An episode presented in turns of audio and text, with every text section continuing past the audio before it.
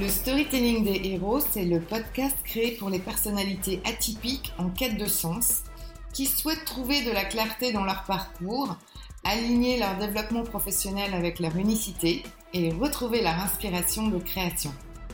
Je suis Sophie Gagnebé et je partage mes passions entre le coaching professionnel et le marketing.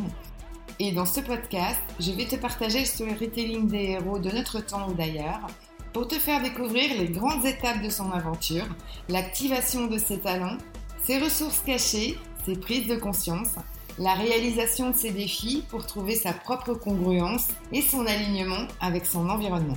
Alors, c'est parti, on embarque pour ton chemin d'inspiration.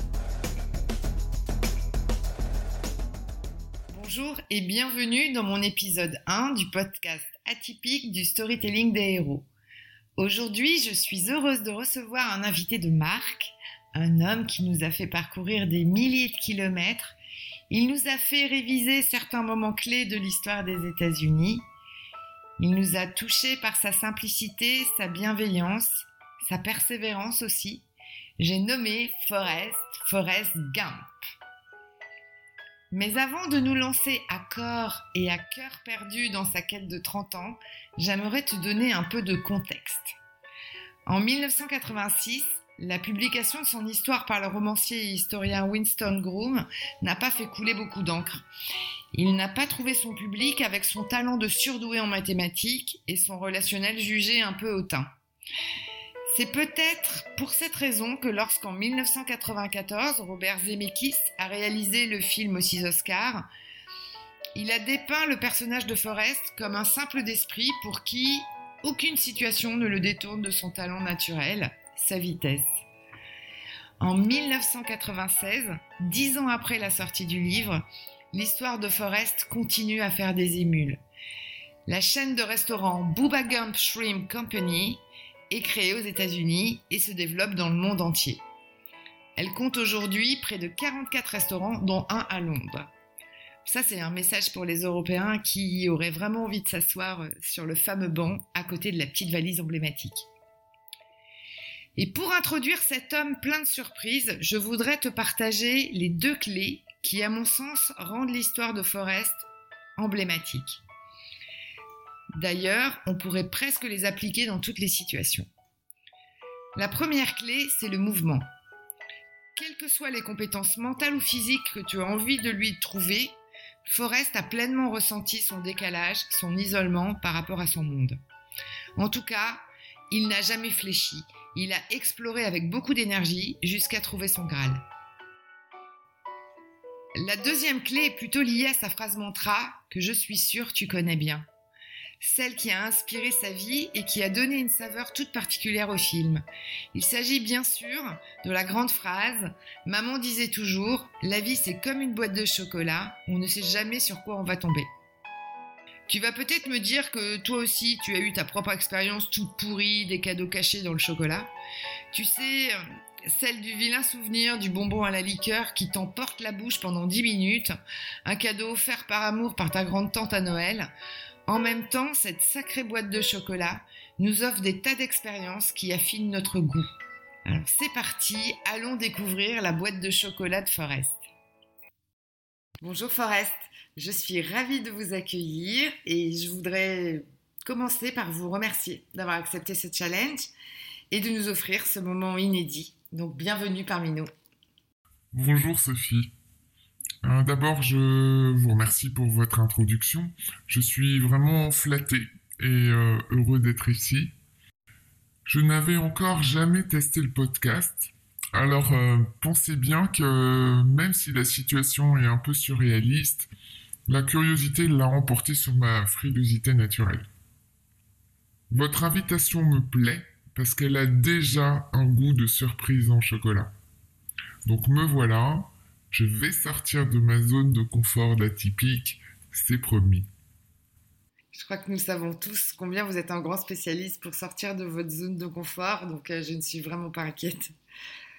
Eh bien, allons-y, commençons. Racontez-nous comment votre histoire a débuté et comment elle a pris une tournure de quête. Ma vie a commencé dans la ville de Greenbow, en Alabama, un endroit paisible, Je m'y suis toujours senti bien. J'ai été élevé par ma maman, une femme simple et pleine d'attention, et notre vie était douce. Nous étions très proches l'un de l'autre, jusqu'au moment où nous avons découvert ma différence, ma vitesse d'esprit. À l'époque, vous savez, ce genre de décalage intellectuel était plutôt traité avec des soins médicaux. Alors, euh, je ne rentrais pas vraiment dans le moule, et surtout, pas dans celui du système scolaire. J'ai traversé une période dans laquelle je me suis senti écrasé par le poids de cette société, très focalisée sur la théorie de la norme. Et même maman tentait de m'apaiser en me rappelant sans cesse que je n'étais pas différent des autres. Elle me disait que j'étais normal et que je ne devais laisser personne dire le contraire. Finalement, euh, ça a été un peu étrange pour moi car euh, moi je voyais chaque euh, individu comme une singularité. Et je me rends compte aujourd'hui que ce sujet de norme n'a toujours pas évolué d'un millimètre. La singularité est toujours aussi difficile à porter dans notre société. Alors oui, j'aurais pu accepter ce carcan, mais non. Les choses ne se sont pas déroulées exactement comme cela. Un jour, Face à mes camarades d'école, porté par les encouragements de mon ami Jenny, j'ai décidé de ne plus me cacher. J'ai brisé les chaînes que l'on m'avait imposées et j'ai affiché ma singularité aux yeux de tous. Cette scène a été représentée dans le film par une course où j'ai brisé mon corset pour échapper au, au danger. Dans la vraie vie, c'était à l'école en fait. C'était face à un professeur de mathématiques un peu ignorant Enfin, peu importe, vous voyez un peu la scène. Ça a été ma première étape, c'est-à-dire euh, reconnaître ma singularité et bien sûr l'accepter. Je me sentais vraiment libéré et en même temps j'étais un peu perdu. Je ne savais pas où aller avec ça, et ni quoi faire d'ailleurs. Alors euh, je me suis engouffré dans ma compétence. Je n'ai eu qu'un seul but à partir de ce moment-là, développer mon talent et je l'ai pratiqué à outrance. L'avantage avec ça, c'est que l'action lève le doute. J'aime bien dire ça.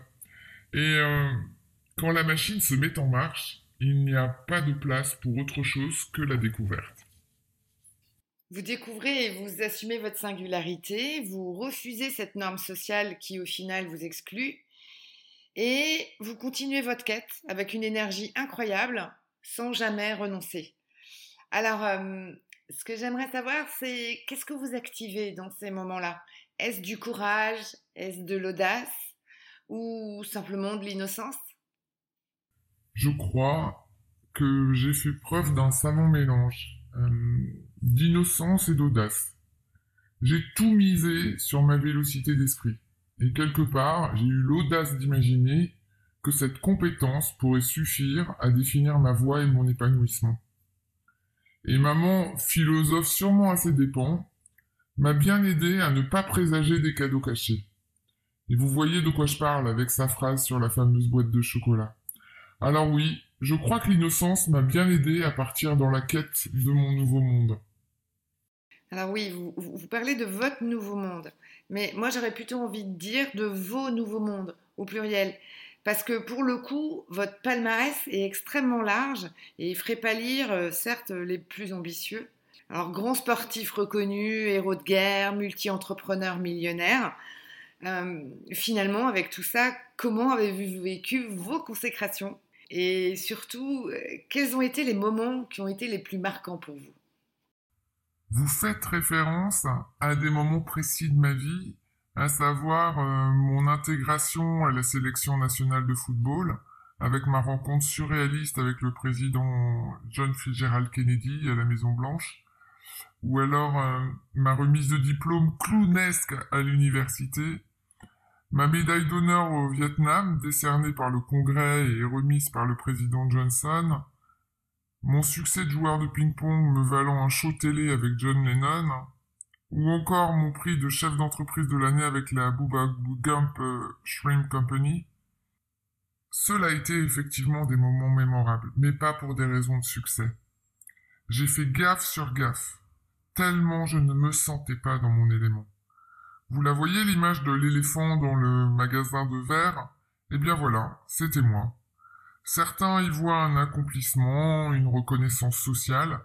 Moi, je n'y ai vu que de l'embarras, en tout cas aucune forme d'épanouissement, et bien au contraire, je me suis senti encore plus en décalage. C'est à ce moment-là que je suis rentré chez moi. Et maman était malade et j'avais besoin de prendre soin d'elle, de prendre soin de moi et de retrouver mes racines. Et je suis revenu avec beaucoup d'interrogations. Et puis maman est partie avec son secret sur la boîte de chocolat. Je vous avoue que ces chocolats, à ce moment-là, m'ont laissé un goût sacrément amer. J'ai réalisé que toute cette partie de ma vie n'avait été qu'un non-choix de ma part. Je me suis laissé porter par des personnes qui avaient reconnu mon talent de fléchitude pour servir leurs propres objectifs. Typiquement, euh, mon équipe de football américain avait besoin de renforcer ses équipes avec mes compétences de coureur de fond. L'armée américaine a utilisé ma vivacité à monter et démonter des armes, et il me reconnaissait même un putain de génie, hein, Dixit le, le sergent instructeur, ou encore euh, l'équipe nationale de ping-pong, qui avait besoin de redorer son blason euh, face à la Chine. Bien sûr, à cette époque, je recherchais l'environnement idéal pour me sentir complet, mais je ne savais vraiment pas comment m'y prendre.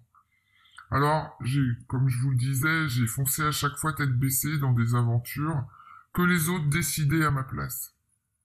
Et c'est cette foutue boîte de chocolat qui m'a mis dedans, c'est clair. Ok. Mais puisque vos médailles, votre réussite financière n'ont pas contribué à votre épanouissement, quels sont les événements qui vous ont révélé à vous-même? Ce sont tout simplement mes rencontres. Certaines d'entre elles ont clairement contribué à mon point de bascule et j'ai pu découvrir mes véritables talents.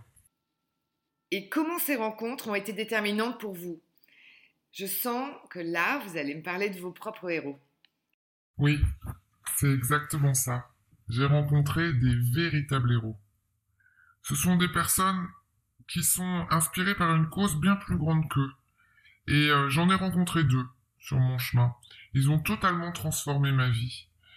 Il y avait le lieutenant Dan Taylor et mon ami Booba, que j'ai tous les deux rencontrés euh, au Vietnam. Ils ont été, chacun à leur niveau, de véritables mentors. Et ils avaient tous, tous les deux, un point commun. Ils portaient en eux des missions de vie très inspirantes et ils se sentaient totalement alignés avec le sens qu'ils donnaient à leurs actions. Typiquement, Dan, mon sergent instructeur, était un homme très courageux et déterminé. Seule sa carrière militaire comptait. Il portait en lui un héritage familial depuis de nombreuses générations, et il était né pour servir sa patrie. Point.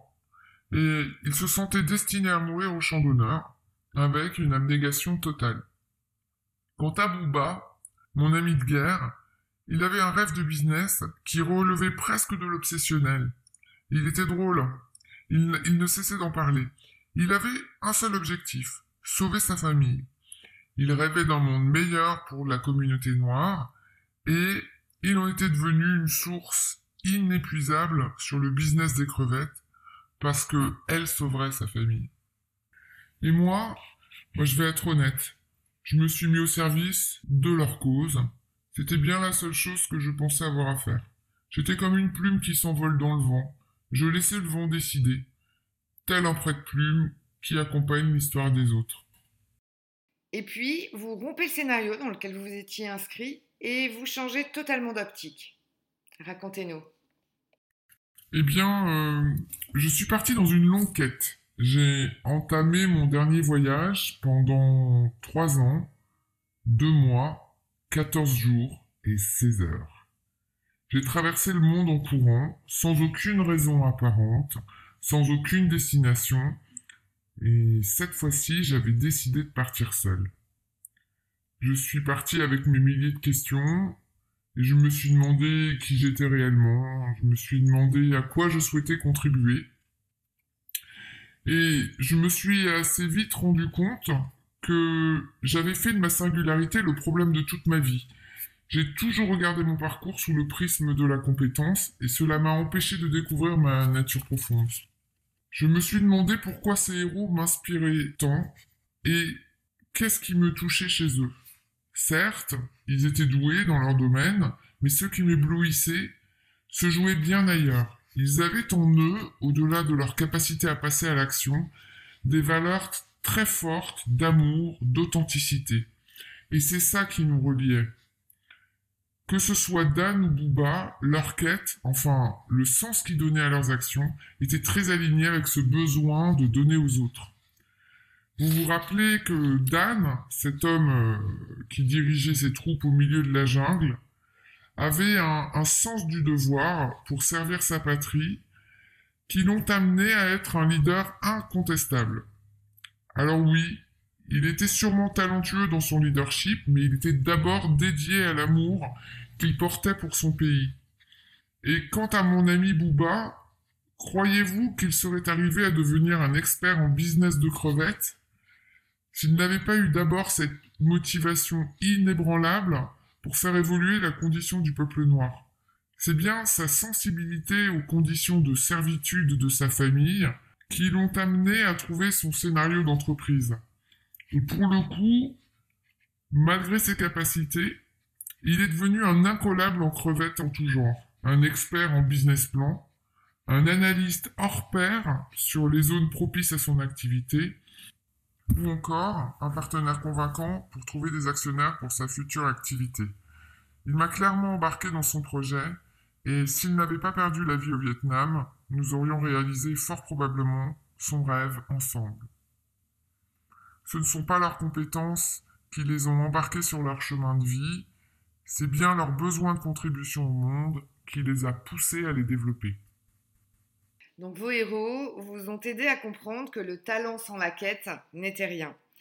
Et avec quelles autres pépites êtes-vous rentré à la maison? Vous l'avez bien compris, ma découverte a été beaucoup plus profonde que l'histoire de compétences que je me racontais et à laquelle je me suis accroché pendant longtemps. Ces héros m'ont révélé les forces que j'avais en moi et qui ne se résumaient pas à mes capacités de mise en action, ça vous l'avez bien compris. J'avais une véritable connexion avec les autres. Mon humilité, mon authenticité m'ont permis d'accompagner des personnes dans leur propre quête.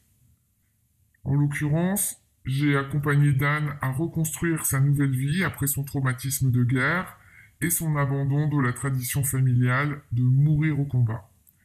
Et puis, j'ai réalisé le vœu de mon ami Bouba de retrouver une certaine égalité sociale pour le peuple noir. C'est avec ces belles expériences que j'ai pu mettre des mots sur ce qui m'animait réellement. Et j'ai enfin compris que ma place était d'accompagner le parcours de vie vers la résilience, suite à des secrets ou des traditions familiales difficiles à porter. Et au moment où j'ai compris cette mission de vie, j'ai stoppé net ma course effrénée de plus de trois ans. Je suis rentré chez moi pour accomplir ce qui me rendait heureux, avec la personne qui comptait le plus pour moi, à savoir Jenny. À partir de cet instant, mon regard sur ma vie a totalement changé, et comme diraient certains, les planètes se sont alignées. Jenny m'a contacté, j'ai rencontré mon petit Forest, je me suis installé avec Jenny à Greenbow et nous nous sommes mariés. J'ai pris soin de ma famille et de mes amis. Jenny, après la maltraitance de son père et une longue errance, a pu construire sa vie de famille comme elle le souhaitait avant de s'envoler en paix vers son dernier voyage. Alors oui, ma mission de vie est d'accompagner les personnes dans leur parcours de résilience pour retrouver leur authenticité et leur harmonie. L'éclairage que vous donnez sur votre mission de vie me donne clairement euh, l'envie d'aller me replonger dans ce chef-d'œuvre cinématographique pour aller revisiter le film sous l'angle, sous ce prisme là, ce prisme nouveau que vous venez de nous donner. Et je ne dis absolument pas cela parce que je suis séduite par le jeu d'acteur de Tom Hanks, mais bien parce que j'ai cette curiosité d'aller euh, revisiter une histoire au travers de la nouvelle information que, que vous venez de nous partager. Bon, mais plus sérieusement, euh, que faudrait-il que l'on retienne de cette aventure? Et quels conseils auriez-vous aimé recevoir en début de votre quête? Ou alors même peut-être, euh, quel conseil avez-vous donné à votre petit Forest J'adore la question. Parce que, en effet, c'est bien les deux. J'ai la chance d'offrir à mon fils ma propre boîte de chocolat avec tous ses cadeaux cachés. Et pour le coup, j'ai bien trois messages à passer. Le premier, c'est au sujet de mon cours Forest court. Alors, je sais bien que tout le monde adore cette phrase, et même s'il faut un peu s'en méfier, l'action est clé dans notre apprentissage. Mais ne courez pas n'importe où, ne courez pas n'importe comment, et surtout pas à n'importe quel prix. Sinon, vous risquez de mettre 30 ans à découvrir votre voie. Et mon deuxième message, c'est que euh, le temps est précieux. Et ma Jenny m'a enseigné que le temps ne se rattraperait jamais. Et mon troisième message, c'est, un conseil. C'est trouver vos propres étiquettes à vous coller sur le front. Et ne laissez pas une compétence déterminer votre quête. C'est votre cœur qui doit parler. Merci Forest pour euh, tous vos conseils.